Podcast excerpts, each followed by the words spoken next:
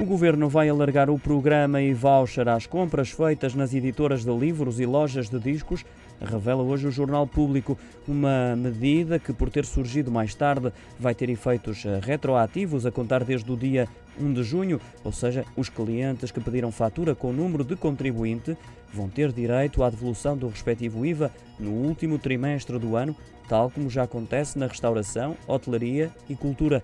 A medida deverá ser aprovada no Conselho de Ministros de 26 de agosto.